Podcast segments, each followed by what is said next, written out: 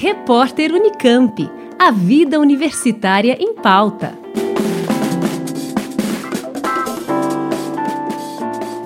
O mundo está sempre pensando em novas alternativas mais sustentáveis de energia, que visam baixar os custos de produção e manter a estabilidade dos bens naturais. Essa é inclusive uma proposta da cidade francesa Rambouillet, que pretende utilizar a luz proveniente da bioluminescência das bactérias para sua iluminação. Para isso, uma bactéria marinha será armazenada dentro de tubos cheios de água salgada, como o aquário luminoso azul.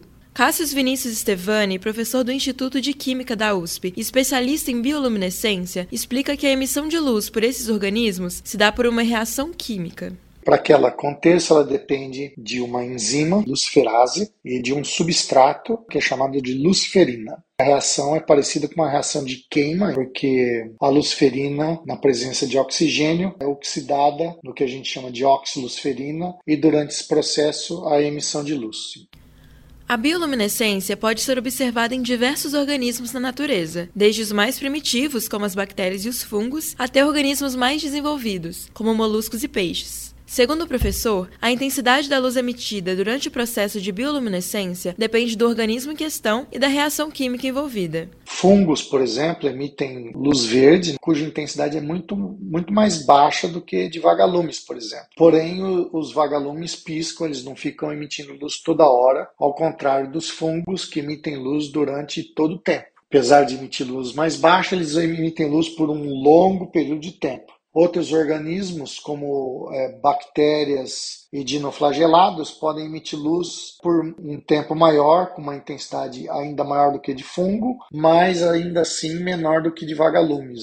Sandra Ray, fundadora da startup francesa Gluey, que está por trás do projeto em Rambouillet, disse em entrevista à BBC que o processo de fabricação desse tipo de energia consome menos água do que a fabricação de lâmpadas de LED e libera menos gás carbônico, além do líquido ser biodegradável. Estevan informa um pouco mais sobre os processos de liberação de gás carbônico e consumo de água envolvidos na bioluminescência uma reação química, similar a uma reação de combustão. Só que ao invés dessa energia ser liberada na forma de calor, ela é liberada na forma de luz. Mas tal como a combustão, essa reação geralmente libera CO2, como numa reação de queima. A reação em si não gera água, como a reação de combustão, mas CO2 é liberado. Consumo de água tem a ver com manutenção do organismo. Então, o organismo consome água como qualquer ser vivo e no processo de emissão de luz pode haver a liberação de gás carbônico de CO2.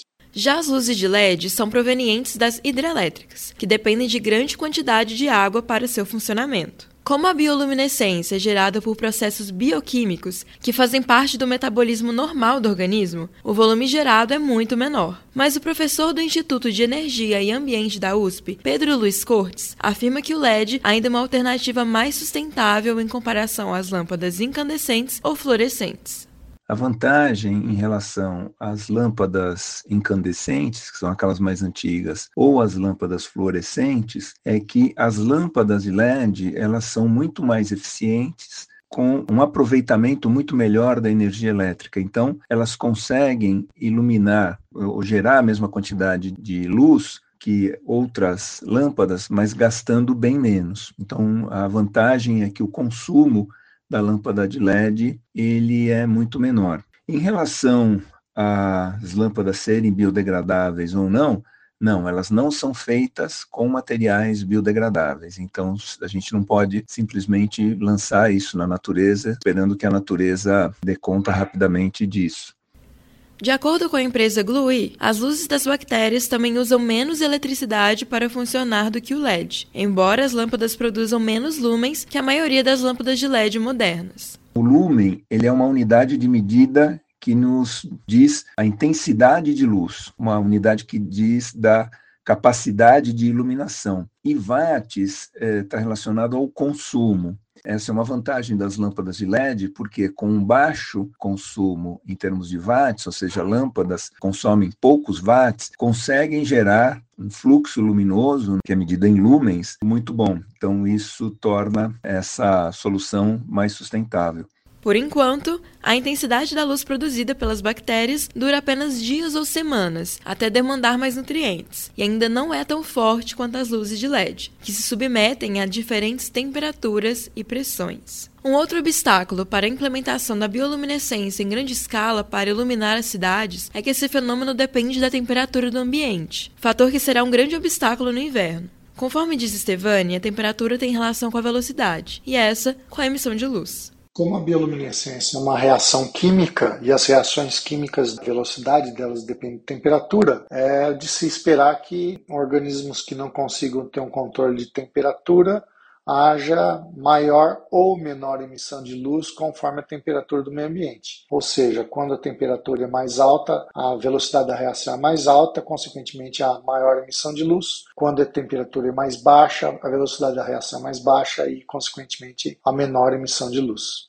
Para o especialista, utilizar da bioluminescência para criar ambientes aconchegantes em vez da iluminação urbana, como postes de rua, é possível, mas ainda existem outros problemas a serem resolvidos esses recipientes onde estão as bactérias, é, como é um ser vivo, as bactérias crescem, morrem, geram toxinas e isso tem que ser depurado, porque senão elas, todas as bactérias acabam morrendo. E tem um desafio aí a ser vencido de como manter essas bactérias vivas por mais tempo, renovando o ambiente que elas estão crescendo. Uma ideia que eu ponho mais, mais fé que dê certo é um projeto dos meus colaboradores lá na Rússia com os Estados Unidos, que eles estão desenvolvendo petúnias bioluminescentes, plantas que emitem luz. E nos últimos dois anos eles conseguiram aumentar a luz em 100 vezes. Elas foram modificadas com genes que emitem luz em fungos. Então eles foram pegaram os genes dos fungos, transferiram para uma planta de petúnia e conseguiram produzir as primeiras plantas bioluminescentes do mundo, que em breve deve estar no mercado aí, qualquer um vai poder comprar e levar para casa.